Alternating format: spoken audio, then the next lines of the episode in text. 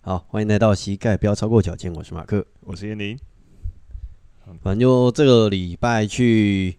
开始我的那个植牙疗程。对，我一直觉得说我自己身体体质吃不胖，应该是牙齿的问题，为什么会觉得是牙齿的问题？因为你怎么讲？因为你如果说口腔里面就是有一些状况的话，就比较容易咀嚼上面有问题嘛。那你咀嚼上面有问题，那你吸收效能可能就会因此而有一些影响。呃，就是咀嚼的不够久，只用吞的。或者是咀嚼的时间太久，然后你能你的身体就比较容易有饱足感。嗯是就比如说有人说那个，如果说你吃口香糖比较不会有饥饿感嘛，是吗？那不是有转移注意力的方式而已吗？不止不止，就是有有另外一个说法，就是假如你咀嚼次数太少，你太快吞，嗯嗯，对你的咀嚼咀嚼的那个就是饥饿饥饿素就会比较比较慢，会就是怎么饱足感会比较慢出来，嗯就是吃吃饭速度比较快的人，你还没有意识到说你已经饱了。就是那个感觉啊。对我，也不是感觉，就是你的身体，就是它好像你会有一讯些号内分泌上面的问题。哦。我记得小时候，国小的时候吃饭的时候，我们老师还说什么要咀嚼三十下，每嘿个，人还在那边数一二三四五，那么咀。然后那个时候就有说什么，诶、吃饭的时候如果咀嚼三十下的话，会有甜味出来。哦，对，我听过一个更扯的，说你要一直嚼嚼到那个饭有甜味出来才能吞。嗯，我说那真的吃不完了、啊一个小时人吃不够啊， 那个时候午休时间，午休吃饭时间好像也没有到一个小时吧？吃饭时间一个小时啊，有吗？然后吃完饭才午休啊，吃完饭才午休。那要统一午休呢。嗯， 对啊，反正我就那记得我从小到大，我就是一直是饭量非常大的。哦，饱足感非常够啊、也不是不是饱足感非常够，就是诶、我可以接受的食物量是别人的可能两倍到三倍，但是我的体重没有办法呈现在我的饮食上，哦呃不是应该说我饮食没办法呈现到我的体重上。照理说吃那么多应该会比较胖一点对，啊，就相反相反啊，就是我从小到大一直都是属于过瘦体质，被人羡慕的体质诶、我自己是觉得很很烦啊呐、哦，因为人家都是说什么吃宵夜呀、然后就是单餐量就是过多啊，然后或者怎么样，就是会容易胖啊。但这些问题都没有呈现在我的身上，嗯，你就是例外的那个对我就是例外的那一个。然后就是之前还曾经参加过我国中的时候，然后被那个学校就是说，哎、因为国中会聊身高体重嘛，哎，对，然后那个时候 BMI 过低，我忘记那个时候数字是多少，换算出来就是过低啊，就是过低，然后就被抓到那个那个时候有体重控制讲座，呃，你那时候就有了。我们那个时候就有了。我最近呃上班的时候有遇到有学生，他们也他有跟我讲说，他们那个大学或高中的时候也有类似的这种体这重种控控制制，班，对，然后就是说，诶，测量出来，比如说过高的会挑出来，嘿，过低的，过低的没没没事，过低的没事，就是不管过低的，他们只管过重了，过重比较危险，哈、他们觉得，然后就。有我学校的，我不知道是外外聘的教练还是学校的体育老师，哼然后指导他们运动。哼，然后他们确实就是狂抄狂，然后抄到他们瘦下来为止，他哇，们才比他们才能离开这个重这个运动班这样。哼，我是第一次听到，因为我记得我学生时代好像没这个东西。结我果你哦那个你时竟然候有我那个时候国中的时候就有，然后就是我们那个时候就是很特别，我这样问问问过很多人，他都说之前完全没遇过。对啊，我们可能那个时候是重点计，就是有一些特别的计划，重然后点针学校对也不是针重点学校。我虽然我那个时候国中算是我们那个地区算是小有名气的嗯升学国中，还是什么实验学校，实也验不是班不没有到实验学校那么高级啊，实验学校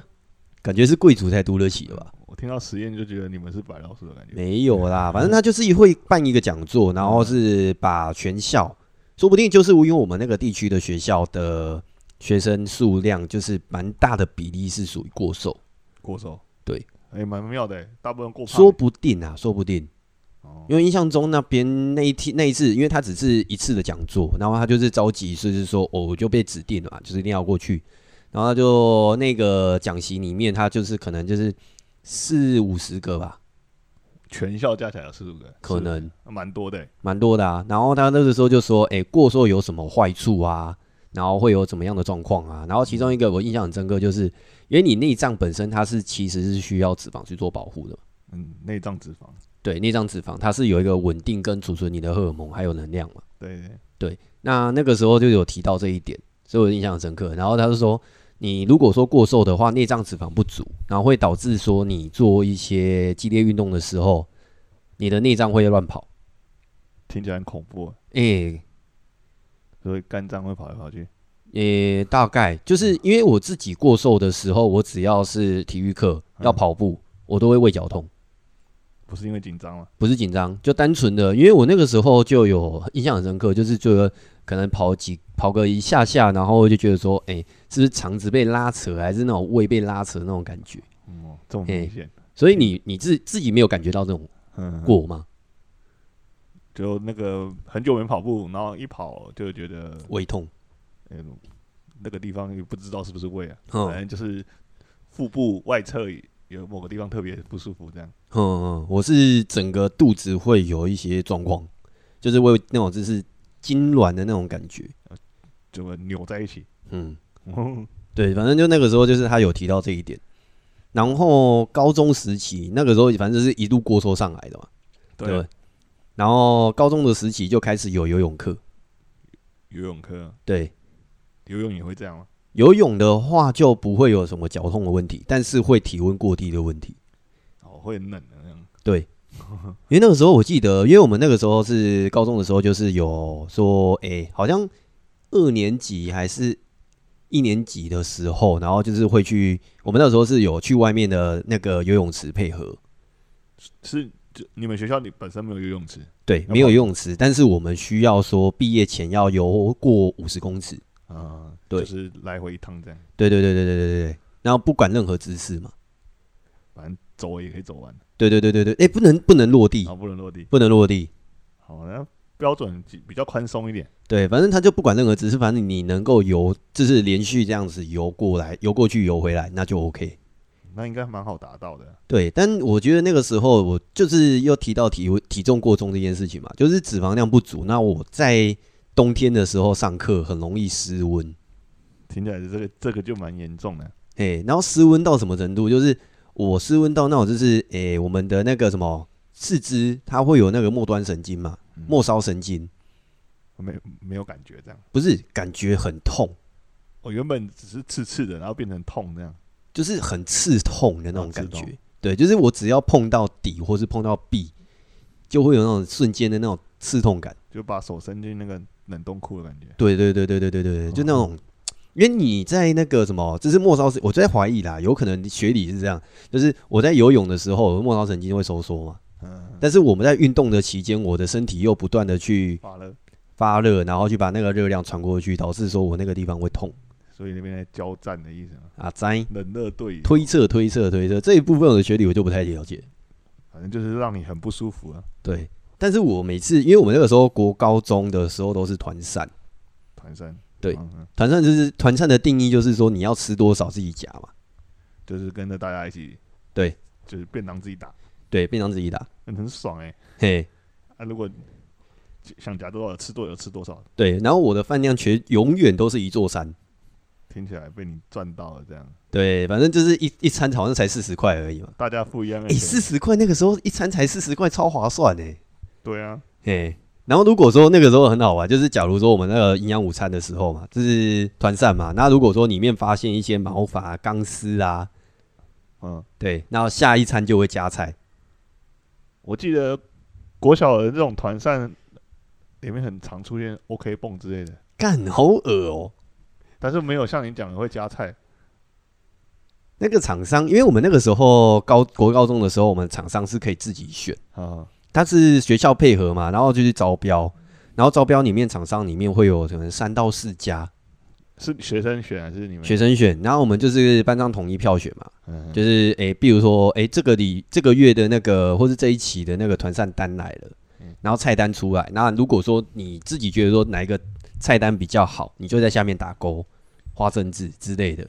我听起来不错哎、对，然后我们就是票选嘛，然后票选越最高的那一那一家，然后我们就就是全班会统一叫那一间。哦，然后我们那个时候评定标准是怎样？我不晓得你们有没有过，我没有选过哎、你们没有选过。对啊，从来不能选过。对我们那个时候就是有选择，可能我们中部的团团算厂商比较多，竞争比较激烈。竞争比较激烈，我想要一个月换一间也太快了吧？哎、很爽哎、然后我们那个时候，因为我们那个团扇，我不晓得每一每个地区的状况，然后嗯我们每个地每我们那边的话，就是我们就是会看礼拜三，礼拜三礼拜三的菜色会最豪华。为什么？因为那天只有半天。不是，反正就不知道为什么，就是礼拜三，就是可能是一周的中间，哦，对。然后那一天的话，就是一定是甜汤，哇，然后会有炸鸡或是披萨，那也太好了吧？哎、或是鸡块之类的，反正炸物炸物类的都是通常都是礼拜三会出现。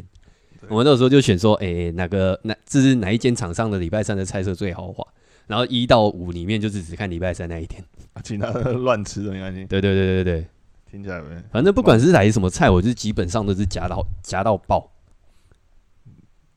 那、你这样其他同学也够吃啊，够吃。那不错啊。我通常都是我我是还蛮有良心，反正就是，诶、怎么讲，就是别人夹完之后，我会选择最后再去排。哦，加菜加菜这样，对，就是人家都已经拿完了嘛，然后就是吃最多，我自我自己知道我吃的最多，对对，所以我是最后最后一个去拿。你同学应该也知道你吃最多。对，然后所以就是一开始的时候，老师会说，哎、不能浪费食物哦。嗯然后到后面的时候，哎、那个还有剩，你那个谁，那个马克你要不要啊？ 啊，你要不要再多吃一 点？哦对，多吃一点。 反正你就负责清光它，对我就是负责是是芹菜味的。听起来蛮厉害的。对，反正就反正我就是这样一路吃上来，但是体重从来没有超标过。你这样讲，很多人羡慕啊。嗯、我就代谢速度快吗？还是吸收效率差就不晓得，都有可能啊。都有可能。对啊，嗯，但相对的就是牙齿就比较不好，牙齿不好应该没有连带关系吧？我不确定啊。你就刚刚前面是说你觉得这中间是有关联性的，对我觉得有一点关联性，但是听起来好像也没有那么。所以其实、啊其实我们在体重控制的时候，很多变因有没有？嗯一种就是你的基因上，对对，然后再来你的吸收效率吸嘛，收程度，对啊，然后再来的话就是你饮食习惯嘛，对啊，对啊，然后还有一些什么，比如说代谢荷尔蒙的问题啊，就是会有各方面的影响对，啊，只是比例上不知道哪个比较大。嗯嗯嗯嗯嗯，这个就要慢慢去试。对啊，因为每个人都不一样。嗯，反正这是我自己，反正现在讲我的是嘛。然后我自己就发现说，诶、上了大学之后，然后开始接触重量训练，哦，所以你是从大学开始接触重量训重练，量训练的，对吧、反正就是过瘦这件事情已经烦恼烦恼我至少是十八年了嘛。你是大学的时候才被点醒说，哦，原来这个可以帮助到你没有一直觉得说，因这就是既然吃不胖，那我用重训练的重方式看看有没有办法。但但是因为你还没有满十八岁之前，我们那种中部其实很少有机会去接触健身房啊，或重量训练，年龄限制啊，也不是啊年龄限制吧，我觉得经济限制吧。哦，大学才有的免费的健身房可以。对我们大学的时候才可以，就是说，哎、一个学期两百块的那种，就是校区健身房，哦，嘿，还不错啊。对。然后后来我们大学的时候，我们那个时候澎湖念嘛，对。然后那个时候大学的时候，就校内一开始知知道说校内有健身房，然后你要去办会员的话，一学期两百。还蛮划算的。然后后来又知道说那个什么澎湖社区，就当地居民的社区里面也有一个免费的健身房，连办会员都不用。那就直接去免费的。对，就哦直接后来就直接去免费的，然后就慢慢练，你就发现，哎、重量训练给自己身体负荷，自己肌肉有增加，体重也会上来。我以为是你说有负荷刺激，然后吃的就更多了，哎、伙食费是不少啦。 所以也是有增加。哎、我觉得一直，我觉得这个社会就是很奇怪，就是，哎、跟减肥的比起来，我觉得增增肥这件事情比减肥还花钱。应该说我们认知的增重对，不是增加啊，因为你增减重的啊话，你基本就是热热量赤字嘛。对啊，对，那增重的话，你就是要超标嘛。对啊，对啊，你一天代谢量多少？你要超过个可能零点五倍、一点五倍、两倍之类就的。把自己灌爆这样，对，撑爆，然后对就是为了让肌肉量上去这所以我怀疑我之前牙齿的问题，有可能是因为吃太多，样。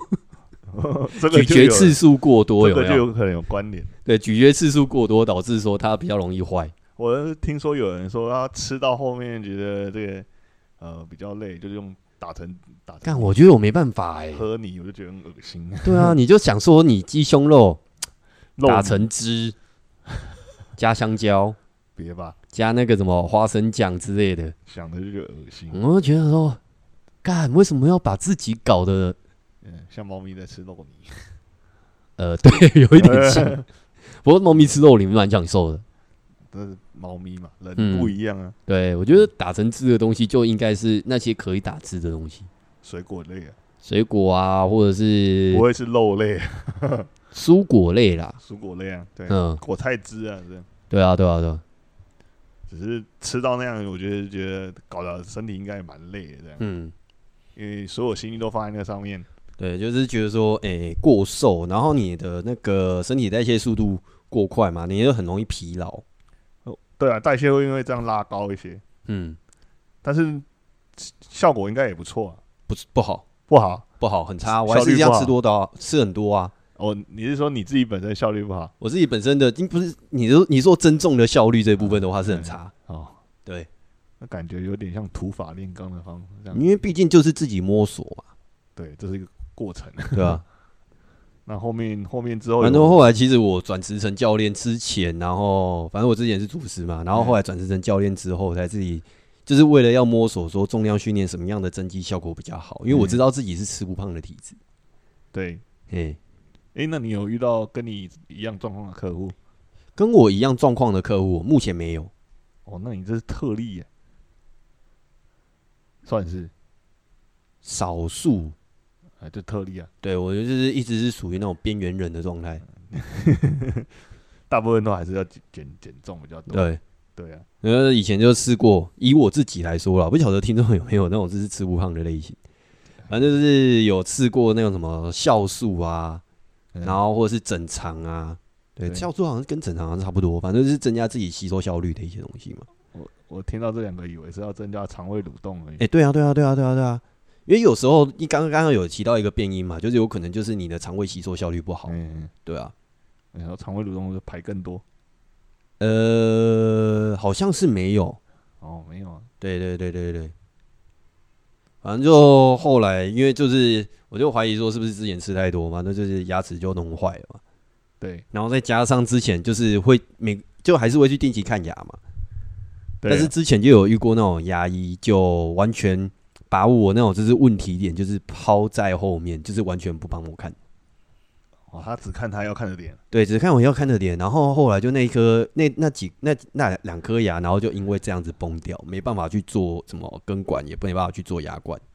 哇，那蛮严重的。对，就后来就不得已就存一点钱，然后去把它种一弄。干，那个过程超恐怖的。所以你上个礼拜就去，这个礼拜，这礼拜这礼拜去去，这叫什么植牙？植牙，对，嘿，那你觉得最恐怖的是什么？打针。麻麻醉针呢、啊？对，啊，对，我以前也打过，就是我小的时候矫正过牙齿，戴牙嗯套的时候也要、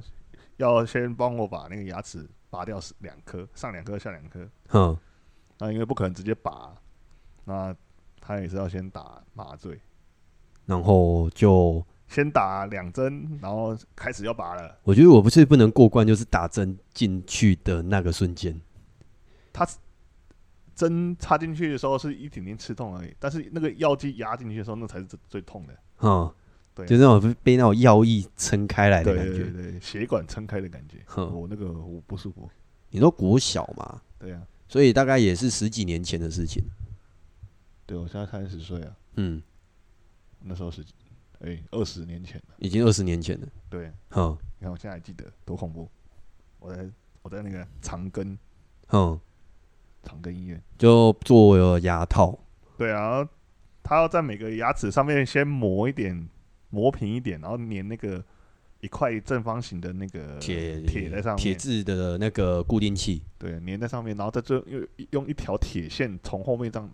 拉到前面，嗯，然后拉到对面这样把它拉紧。我以前看到那戴牙套，我就觉得说很好奇，因为牙齿珐琅质不是说一直被被灌输说珐琅质是不是尽量不要去破坏它，对啊，对吧、但是那种牙套的话，它就是直接镶在你的珐琅质上面，它中间不知道磨什么让它粘住、啊，嗯，反正就是就不过会掉。对，但是他后面还是可以把它弄掉，我不知道怎么弄掉的。所以对，我觉得好神奇哦，他可能那个是要遇到热才会热熔胶，类 似的，反正他那防个，水哎热熔胶他那个不怕冷，还是不怕实力热，控？因为他那时候拿下来的时候是有拿个东西先把它加热，然嗯，后才把那个铁片拿下来。哼哼哼，反正我们不是这个专业，只能猜测。对，一切都是我自己亲身体验，好不好？嗯，然后戴的时候就整个牙、整口牙都不太舒服，这样。对啊，因为毕竟算是义务嘛。哎，你就想象你整个人被架着的感觉，你做什么事情都不能做，而且它会，因为它是用一条线把它拉紧，是拉紧哦，嗯，它它会强迫你的牙齿往某个方向去，去转哎，反正就是固定，他认为的正确的位置。哎，就比较偏向物理性的啦。嗯，呃，反正你就想象，想象一条绳子把你身体勒勒住，然后再拉紧这样的感觉，嗯，啊，你的牙齿就这样一个弧形被拉紧，哦，然后整个整个整个过程，我戴了，诶、所以他打麻醉的地方只有要拔牙的位置，对啊，他是为他那个麻醉是为了要拔牙而打，而不是调整过程中间都是有感觉的，调整过程，他就一条线拉，再拉，再拉。所以你你就一直觉得说牙齿牙齿被某个往某个方向拉扯这样。嗯，对啊，就 哇，强迫集中集中脱高这个感觉，另类的一个整形手术，我觉得这个算整形吧，牙齿整形这哎，样，而且而且不是只有上排下排也要，对吧、一次都是两边都一起做啊。对啊，那个那那个过程中很痛苦啊。啊还有另外一个比较痛苦的点是，他还要为了让你的这个下颚可以在比较好的位置，嗯，他给你那个小条的橡皮筋，要绑住上颚跟下颚，让你的他会把你的下颚往前拖出去，哼，让你的呃后，道变后道，然后下巴是前下凸颚。呃变得比较厚道一点。然后每天睡觉的时候都要绑。哦，只要睡觉的时候绑就好。呃对啊，不然那个平常打不开啊，那嘴巴不能打开，怎么那个？哦，他是把上下的，就是用上排的牙齿去把下排的牙齿把它往前拉。对，哦对，哇，完全是物理性的。呃物理物理矫正啊， 嗯就很痛苦。我戴了六年吧，从嗯，一年级戴到六年级，我在受不了的时候，我就跟我妈说：“啊，我不要再戴了。那也是戴了六年呢。”对啊，哦，他过一段时间应该也是要换吧？就我一条，我一条，我一条，我一条。我记得好像是十年期嘛。不知道啊，因为虽然有矫正，但是我只矫正一半了、啊哦嗯，那已经没有像一开始那样的那个龅牙或什么牙齿凌乱那么明显，这样。嗯，只是后后面到我大概大学毕业之后开始吃东西的时候，因为还是习惯惯用一边去去嚼东西嘛，嗯，有时候还嚼一嚼会有声音，哦，你就是变成说吃饭的时候会习惯出声音。哦有时候啦，就那个后面那个臼齿在磨东西的时候会有一些磨磨摩擦声呢、但是不是常常会有，那是可以控制的。啊，有时候单纯我很我我很懒得闭嘴的时候我，懒啊，我在放松的时候那边嚼的时候，然后如果我在跟干，我就就是最讨厌吃，最讨厌遇到这种是吃东西会发出声音然后的，哦听起来就像那小猪就是 ASM 嘛，就是烦人的那一种。类类似那样，嗯，对啊，所以有时候跟家人吃饭的时候也也会有声音，然后我家人还问我说：“哎、你要不要回去再矫 正？”我说：“不要吧，听起来就很恐怖。”我就就我也是我也爸想爸可以赞助你，我说那没，拜托你没嗯有，不要再吃饭出声音了， 对 啊，这笔钱我出得起。我就说没有影响到我生活，不要不要不要吧，嗯对啊，如果去矫正反而就影响我生活了，嗯，就痛苦了。如果我看现在好像有新的技术啊，什么影视美还是什么的，对，就是它可以是没有那么的妨碍你的嘴巴的动作的方式的矫正方式嘛，对对对，一个透明的透明的壳、啊。壳啊，把你好像睡觉的时候戴还是怎样，我看到的是有人去有我看过有戴的、啊，对，那我上次看到的是别人，但是说已经就是做完那种就是诶、物理物理矫正过了，就我那个对你那种就是可能就是打打钉上去的那一种。拉铁线，对，反正就那个拉完之后，然后他说为了怕他跑回去，他就是不吃东西的时候就戴那个透明牙套。嗯，哦，那个很贵呢，嗯，也是十几二十呗。哇，干我说光那个影视美，不是、嗯不是没有包含前面物理矫正那个物理矫正，我记得那个时候也贵啊我小时候听就大概整个疗程都要十几万的。欸对啊，那个也贵耶。对，对啊，这样弄下来，看你愿你愿就是想不想要好好的再再再那个怎么讲，诶、对他好一点啊呢、讲是这样讲啊。对我我现在的认知是没有影响到我生活，都都先放着。 哦，对啊，反正就所以这礼你拜做的时候，我就完全记得记忆深刻。所以打针让你很痛，很很很很难恐过很恐惧。对，除了这部分之外，那个医生非常的认真负责。我又听起来蛮满意的。诶、我那天其实还蛮奇蛮蛮奇妙的，我是缴完钱之后，我是只记得那个那个诊所他会先通知嘛，然后诶带、多少钱去，嗯，然后就是要做质押，然后怎么样怎么样注意事项。对，对，但是我真正意识到说我当天要植牙，是我缴完钱，然后坐到那个手术台上、嗯，看诊台上的时候，他拿一个就是他完全会拿一个就是怎么讲绿色的布，然后中间会开一个孔，就是专专门对你的嘴巴的，遮在你的，就只只有嘴巴露出来，对，只有嘴巴露出来而已。叫你嘴巴张开这样。对，然后就是拿那个布盖上去的时候，我才真正意识到，哎，对我今天要植牙、哎，还好医生不是第一句要跟你说，哎、先生要要记得刷牙之类的。呃，那也恐怖。医 对，嗯生的反正就这种那个当下，我就想说，就被要开始执执行那个手术嘛哎。对，然后就说，诶、嘴巴撑开，然后就整个脸都涂满那个碘酒消毒。哦，对，他就还蛮仔细的，因为他真的很怕说里面会有细菌感染。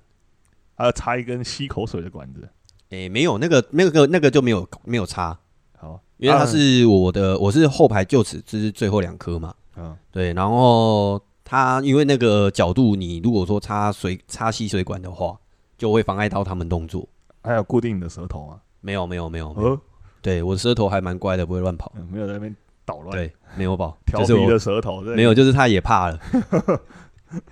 我记得以前那反正我就说那个那个医生就是认真负责的原因，就是说他打完麻醉啊，就是很怕，嗯，哦，对你已经先打完麻醉，你也先不能打逃避没有打麻醉的当当初状态下，我就超超怕针。哦。对，然后那个手术台上面，就是看诊台上面，不是会有一个探照灯？你看得到自己口腔呢？我看不到，不不然是我说，上面有一个探照灯，我就帮你打光嘛，对，就是帮医生打光，不是帮我嘛？打你嘴巴。对，打我嘴巴。然后我记得我那个时候就是双脚的柔软度之好，差一点打到，啊，傻笑。 我要双脚，嗯就是脚抬反正就是起来那个探照灯差一点打到那个傻眼。反正他当下是那个布盖着嘛，嗯就是大概意思是这样子。然后他就是每一个细节，他都会巨细靡遗的讲。还要边做边讲。对，啊然后打完麻药之后，好来，我们来测试一下，看会不会痛哦。然后我就意识到他把那个就是牙龈割开。嗯，对，那之前是把那个之前剩下的那个就是剩下牙根把它拔掉嘛，所以会有漏个孔。嗯，然后那个孔就是为了让那个就是骨头的地方长好，它就是有缝合，然后去塞一些玻尿酸在里面。是之前的还是这就里啊是在这这次做完之做之前，它的前置哦，对，然后它就是为了确保说你的那个上牙骨那边它是一个比较平整的状态嘛，嗯，所以它就是那个时候在做这次的手术之前，它就有先用玻尿酸去增加空间，让那个骨头长好一点。哦，就已经先做好前面的前置作业对，前置作业，然后这一次就是，对，他就说好，我要把那个牙肉割开喽，然后再来我们要钻孔喽。听起来每一个都很恐怖。对，然后很恐怖， 对，然后就开始那个时候，那个时候就是牙医，他就跟一另外一个专门的助理，嗯，就是不是一般的牙助啊，就是专门去做植牙的助理，就是另外一个可能也是知道这一方面的技术跟有办法操作的医生，医生，哦，牙医，对，就是主有一个主操刀的，然后一个副理，我所以一个两助个理牙医在负责你的对，手术反正植牙很贵啦，我就应该 哦，能力需要。对，然后那个牙助就是负责，那个牙助就是负责那边就是说，哎，我钻孔，然后就是倒数那个就是要说声八九十，好听。 还要那边倒数，对，就那边倒数。所以他每讲一个你，你就想说，哦，哦对，他说反正就是每一个动作我都知，我都听得一清二楚。哦，还不错啊，让你安心。干哪里安心呐、你那个你啊也，我要被把肉割开喽。你你被麻醉，你也逃不了。没有没有没有，因为真是手术过程还算蛮紧张的。我就说我躺下来，我才知道说我今天要做牙植牙吧。他要把你，他有他有把你脚手脚这样先绑住嘛，免得诶、没有，我手脚还蛮乖的，对，但是我心里的恐惧感很大。心里很紧张。对我后来才知道说，哎、你身体心理紧张的时候，你血液流速会加快嘛？呃，全身会绷紧啊，对，所以那绷紧，然后变成说你那个割开的伤口那个地方也是很会会很容易流血，出特跟东西，对，就会比较容易流血。然后那个时候就有发现说，因为他手术时长就是那样，嗯但是因为我很紧张的关系，导致血液流速加快，嗯那麻醉做到一半突然就退掉了，你你 马上装完就退掉了就退掉了，啊，补要补打啊、对，就要补打了。干又更恐怖，听起来就我就过程我其实觉得没有很害怕，但是麻醉退掉那一步瞬间啊，干又要打一针，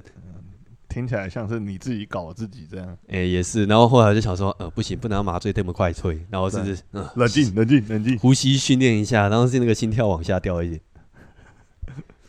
所以这过程中应该都蛮顺利的，还算蛮顺利的啦。直到最后他要就是，诶、他钻两个孔嘛，嗯，对，然后钻两个孔完之后，然后就说，诶、我们要开始缝合喽。哦，听到这个就有的人会觉得比较紧张，诶、我是听起来的时候还 OK，但是直到他说，我发现你牙龈肉有点厚，我帮你割掉一点。会痛啊，我不是是不会痛，但是你听到肉要割掉一点的时候也是很恐怖啊。割掉不是有伤口，那就会痛啊，没有啊，它本来就是个伤口啊。哦，再多割一些，就是它只是说缝合起来的时候，可能覆盖的时候它会有一些息肉，哦，对，割然后会让息整个牙龈不好看，他就把那一个部分割掉。嗯我推测啦，因为反正我又看不到，你我整个自都己整个脸都是被盖住的啊、对啊，啊，你后面回复的状况啊，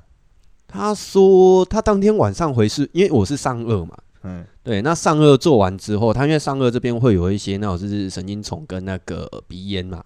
对啊，对，他是怕说，诶、如果说我神经上面就是压迫，或者是说鼻炎上面就是可能会有伤口，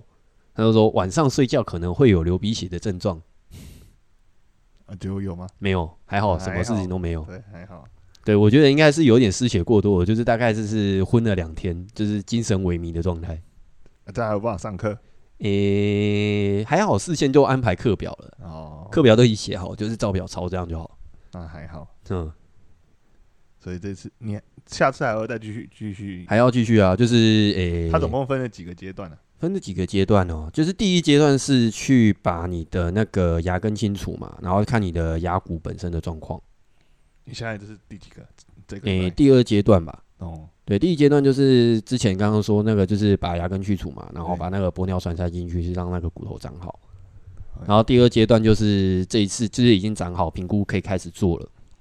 然后他就开始钻孔，就把钻那个就是那个下面那个类似螺帽的地方嘛，然后就是把它塞进去。啊那下一段下一阶段是下一个阶段应该就是要把那个上面的牙齿装上去了。哦，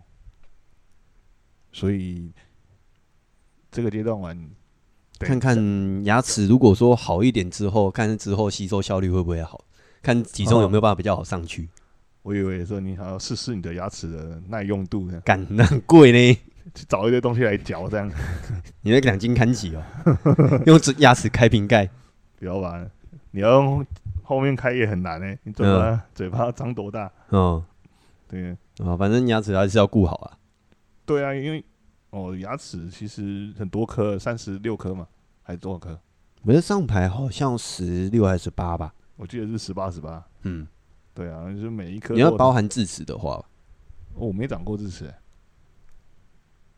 那算你幸运，啊。对啊，或者是说你的智齿因为可能空间够，不会压迫到前面的牙齿，我也不知道，都有可能。我没办法体会智齿。我自己，也是没有智齿痛过啊。我也没有，对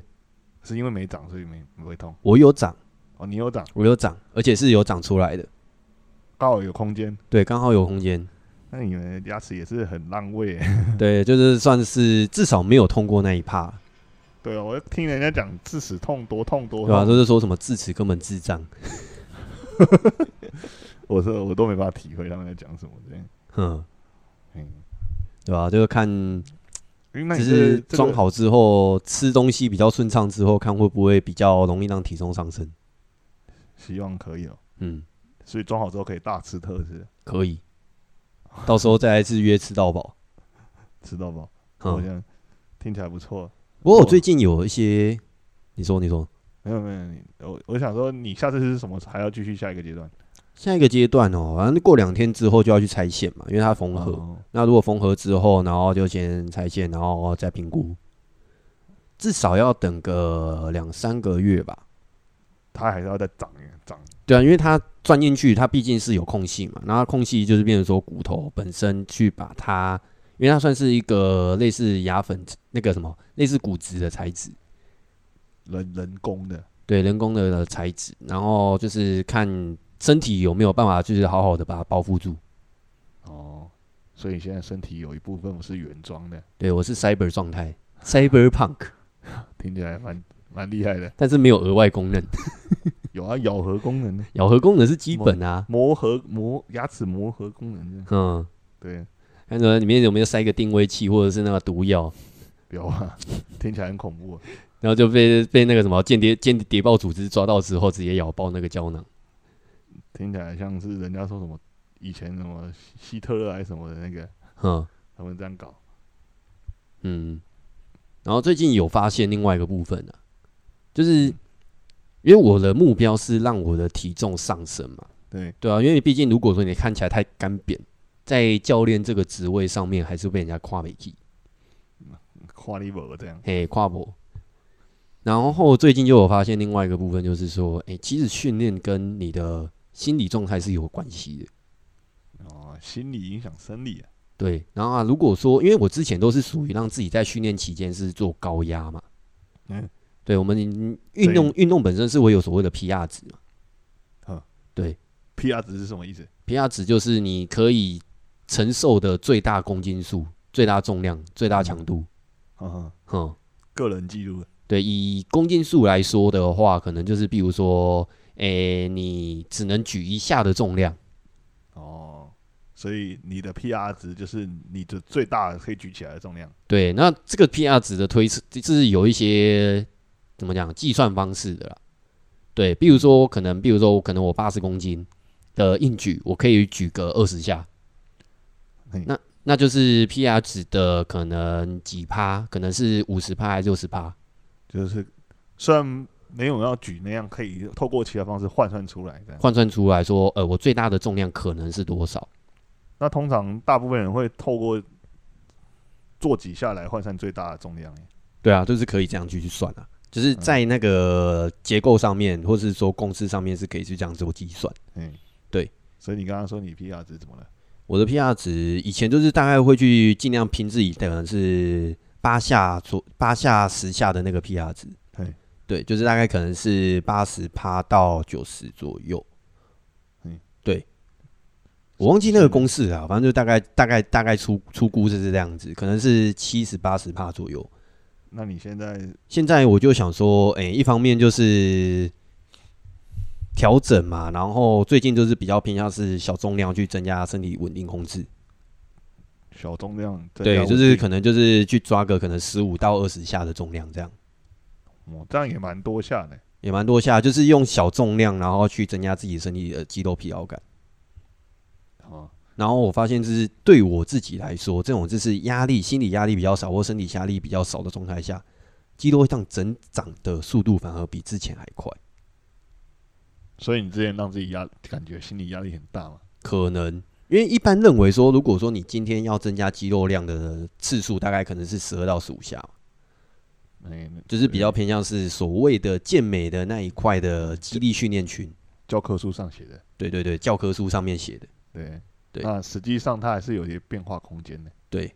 所以你自己测得你自己，我真的觉得那个教科书上面真的就只是一个概率的数值，它是浓缩出来的啊。也不是浓缩出出来，就是某些这是诶、怎么讲，所谓的科学化的量化结果。对啊呀、对，大部分人可能是在这个状态下激励训练的效果会比较好，但对对我来说可能不一样。我的我的话就是发现说，诶、可能是十五到二十下，对，然后这样子的一个低强度训练，然后重复可能就是六到十组左右，哦，对这样蛮多的，很这多量很大。量很大，但是对我的身体负荷来说，当下的感觉会比较小一点。而且你这样练那个动作花蛮多时间的，对，就变成这样子啊，你就变成在泡健身反房，正就是有一点类似像自我尝试用的感觉。然后我就是去自去测自己的那种乳酸阈啊、乳酸阀值嘛？是透过手表不是，不是，不是，不是，就身体的自己的感觉，自自我感觉不因一样，为你毕竟你乳酸阈到最高的状态的时候，你会感觉到是说无力感或是说疲乏感会出来嘛，特别对疲劳啊。就是直觉是这个样子。我以为你有搭配你的那个穿戴装置，床内装置顶多我觉得可以看的就顶多它的心率而已。还还不错。对，不像我这只能看时间， 诶、我觉得时间就够了。剩多久要关门了？赶快练一诶、练。然后他就是帮我计算卡路里嘛，对，对吧、啊？所以你现在有增重了一些。对，哎，有不错效果，大概两个礼拜增加一公斤。人家是两礼拜减一公斤，你两礼拜增一公斤，对，我觉得说这个，诶、原来我的肌肉可以这样长啊。太妙了吧？对啊，我觉得现在好像从之前的七十六，现在增到七十八。那还有还有进步的空间吗？诶，我希望还有啦，希望到九十八，有机会的 话，但我觉得以我的自己身体状态，我应该九十，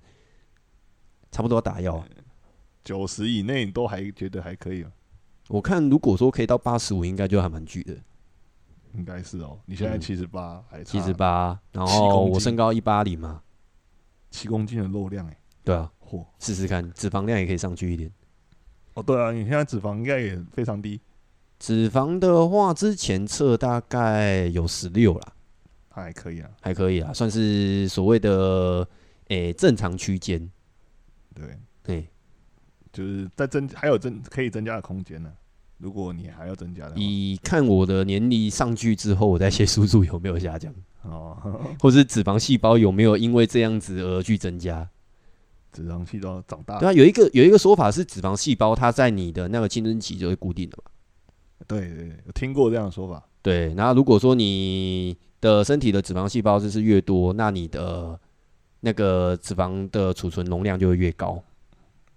听起来是然后一颗脂肪细胞好像可以储存它的体积的十倍吧？我也我也不对这不知道欸，我但是我只知道脂脂肪细胞可以储存很多脂肪在里面。不然它怎么怎么叫脂肪细胞？ 对啊，如果所以那种抽脂的时候，它就是把你的脂肪细胞减少嘛。是减少数数量还是减少脂肪细胞里面的东西？数量，